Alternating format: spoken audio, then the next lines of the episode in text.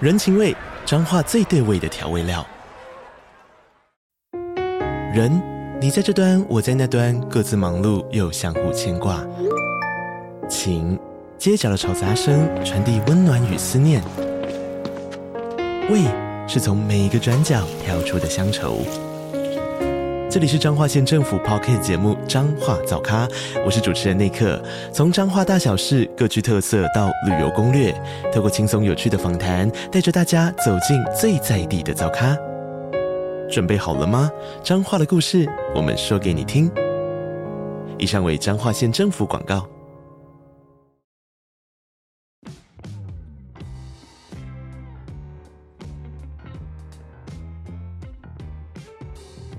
大家好，我是租宇的共同创办人 Sean。租宇是一间专业的包租代管公司，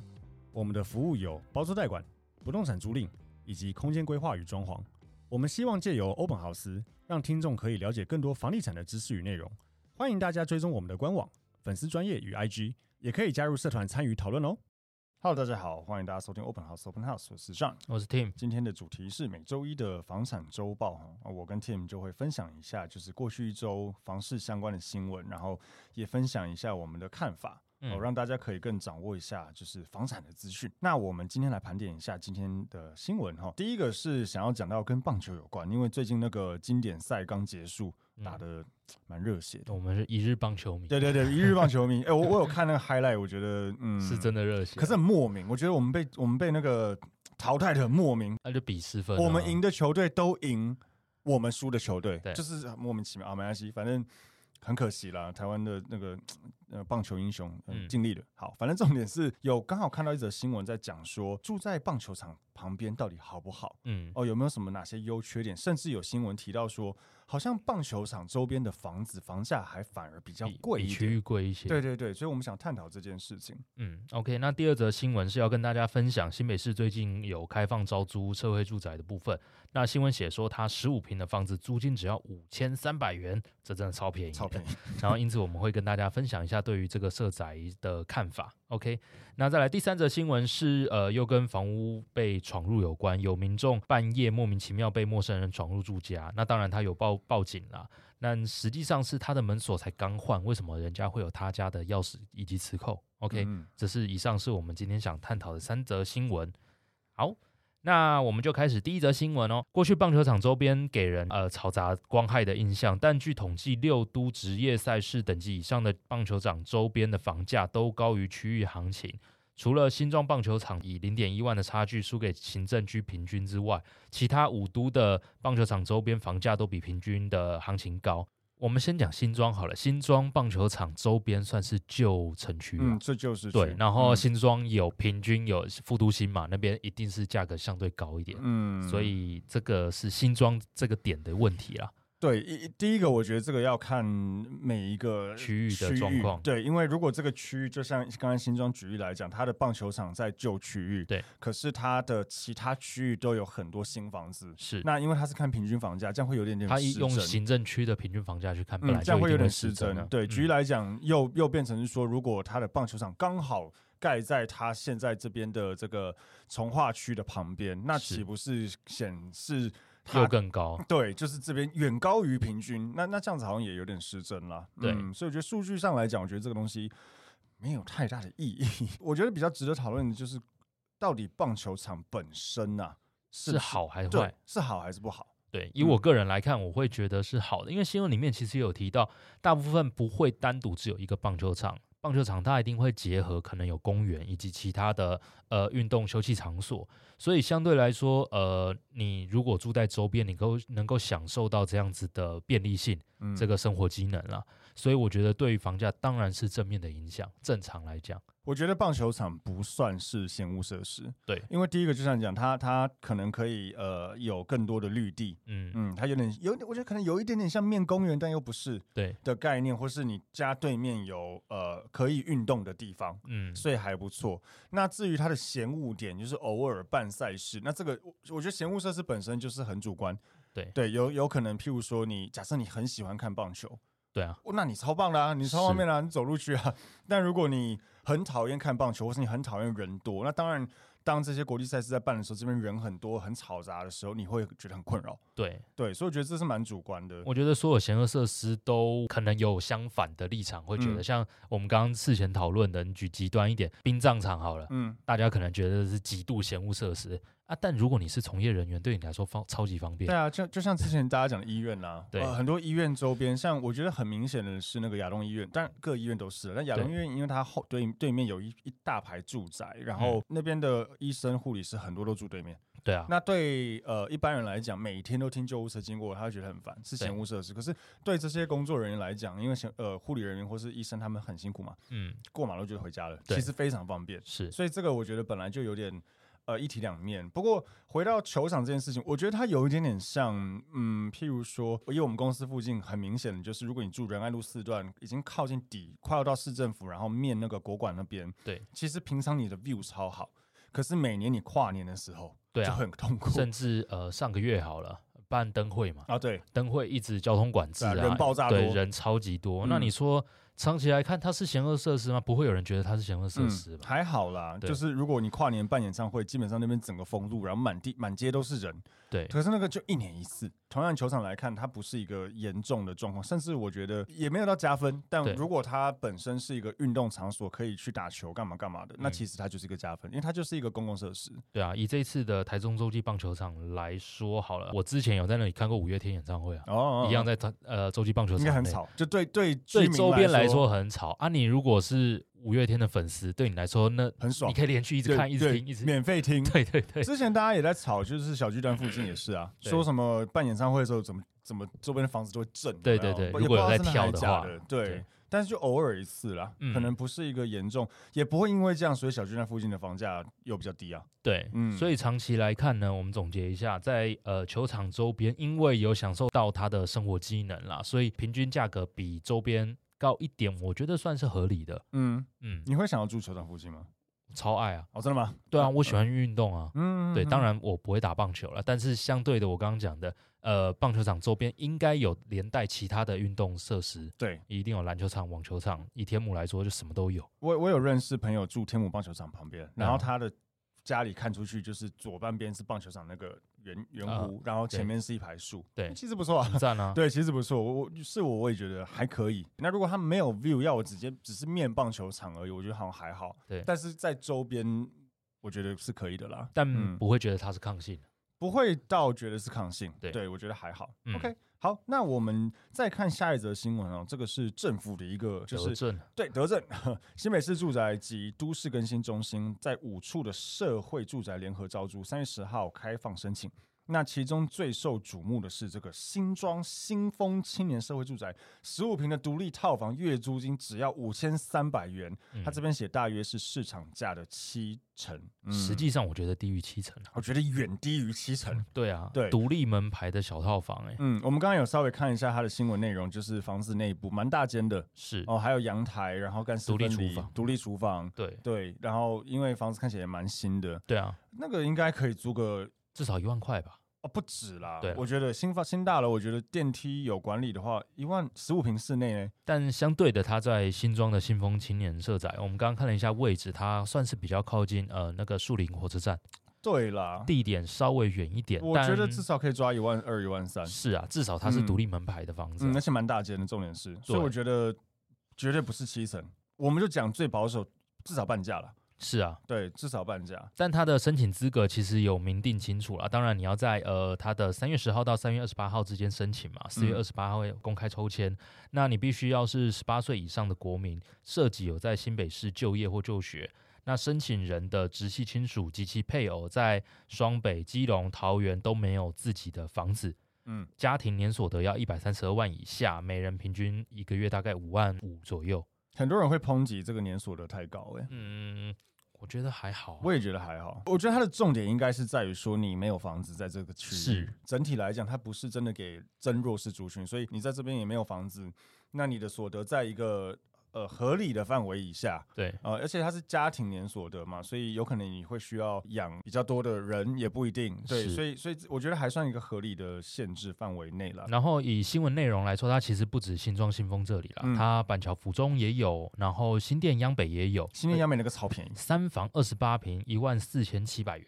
嗯也、，真的很便宜。那个我觉得已经低于半价了。央北那边就是新店的租金是非常高的，而且嗯以近台北市的距离来说，新店那个是真的呃地点比较好，而且它等于是因为我去过那边，因为我对以前有买央北的房子，它等于是住在从化区内，对啊对啊，超爽的欸、当然，从化区有个缺点是它可能一时间生活机能还对没有生活那么机能好没有起来，可是至少市容超好。对就等那些的新房子都盖起来之后，你等于住在就是都是这种新大楼的区域内，但是你是社会住宅，对其实我觉得挺爽的。是。嗯，所以我们总结一下，以环境条件来说，我觉得这个五千三的租金给到这样子的呃房型跟室内的设备，我觉得非常超值，非常否，对，那你说新闻写的价格是不是符合市场说的七折？我觉得是低于啦，我觉得甚至他再数低字一抓点的不好，因为对他有提到说，就是譬如说他找福大附近的对小套房分租，对一定是那种透天或是公寓分租型的，是五平五千五左右。那什么好事多附近的话，套房十一平九千块左右，然后嗯民安国小附近，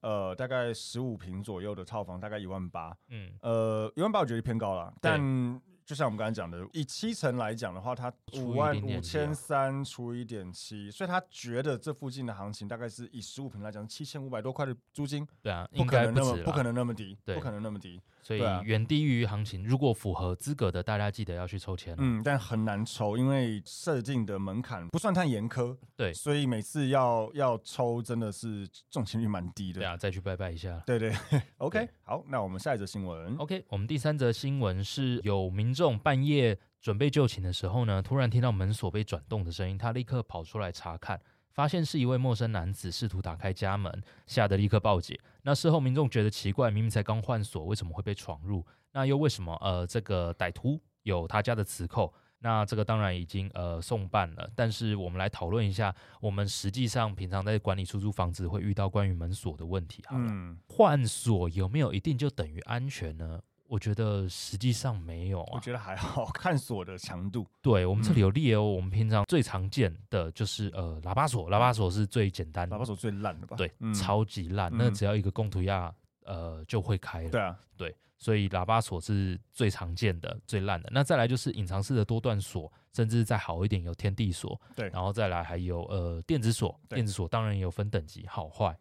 所以说，是不是一定换锁就能避免这样的事情？我觉得这取决于你换的锁的等级是多好嗯，而且我觉得门本身也蛮重要的啊。对，啊，我们之前管理套房，然后可能没带钥匙还是怎么样，对，它是那种硫化铜门哦。你有看过那个锁匠怎么开吗？他会弄个东西卡住那个对啊门，对不对？一个厚厚的一对个，有点像资料夹，对，卡住门缝，然后把卡卡开以后，然后再弄弄对就开了欸。对。对啊，所以其实那我觉得门的强度也差很多。是锁当然很重要，但你本身门也要够够健康。对啊，如果你譬坚如固说用一个木门，然后装一个比较强的锁啊，说真的，木门踹一踹就开了，是有可能会这样。所以门的本身很重要，但回到锁，我其实之前有发生过，就是换锁，但钥匙是通用的、嗯，嗯，就是通常那种套房硫化铜门那种，我有遇过。你有发现过，就是硫化铜门的那个钥匙啊，嗯，它不是都长就是类似啊伸缩的吗？对对对，它它那个后来有我看过，它打的那个就金属的部分是长得有点不一样，有嗯 U 型或什么，对但是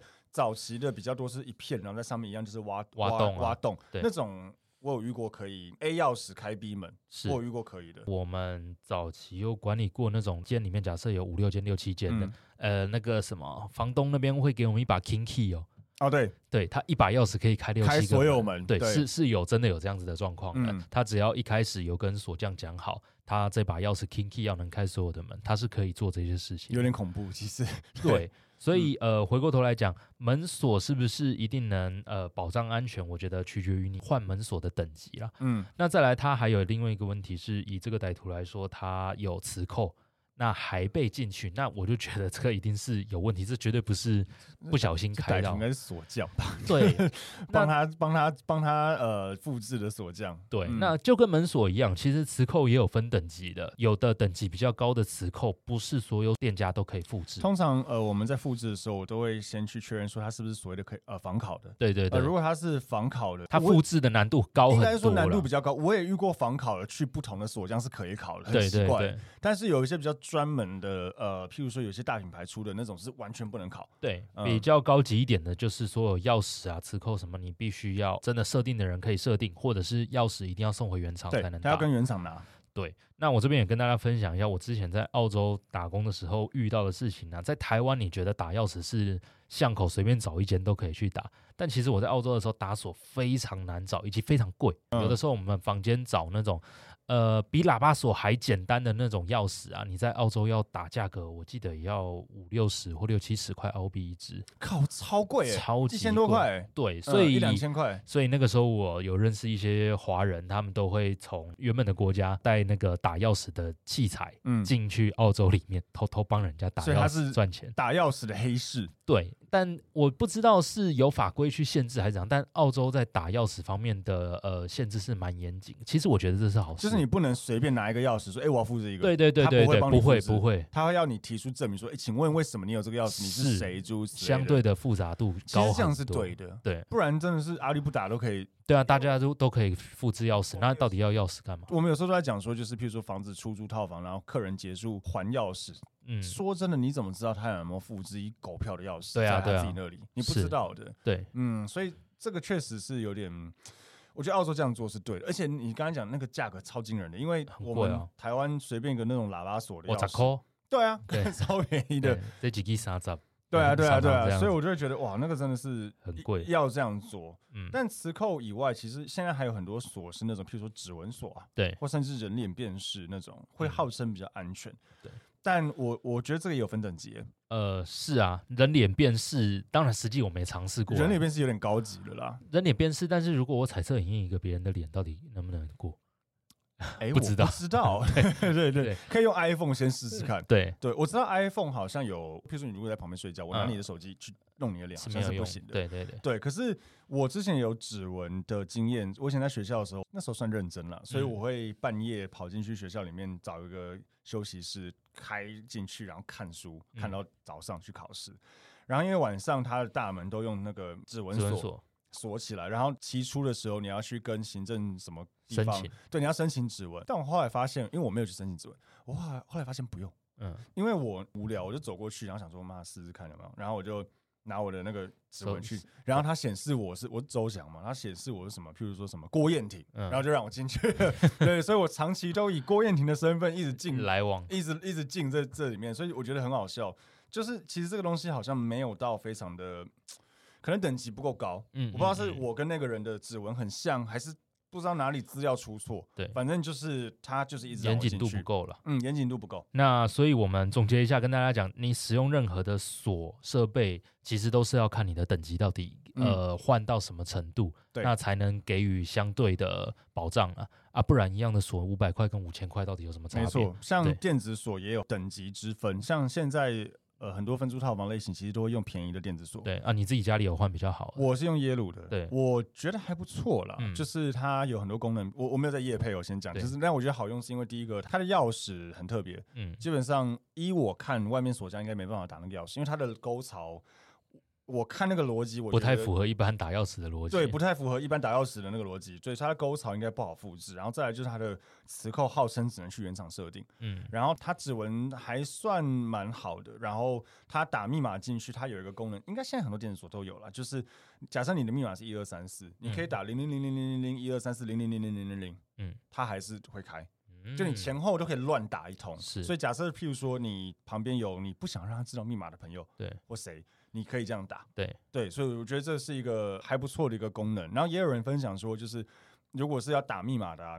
要注意一下，最好使用这个功能，因为如果你一直按，比如说假设你密码是四个号码，对你一直按久了，你有可能那四个号码会那电影都说吹个面粉怎样就之看类得的出，，对，最常看到你按哪四个号码有没有？对对对你就它就排列组合一下，可能就能开。是对，所以我觉得蛮有趣的。按我家的密码是八个号码，所以应该他要猜应该猜不完。对，就是我觉得自己也要做好这一些功课，然后如果真的很担心的话，我觉得买好一点的锁，嗯呃，然后门也很重要，呃、不是呃说对烂门配好的锁没有用。对啊，嗯好门配烂锁也没有也没有啊用，对，要好的东西一起配在一起比较比较好啦。对，嗯，OK，那总结一下本周的房产周报，那希望能够对大家呃有一些帮助，学习到一些内容。嗯， OK，那我们目前是每周一会更新房产周报，那每周四会讨论有关于网络上流传的热门议题。那这一集的 Podcast 到这边，欢迎大家可以关注我们的脸书、IG、YouTube 贴文，也可以到 Apple Podcast 给我们五星好评哦。嗯，好，那我们趴下这边，谢谢大家，拜。拜。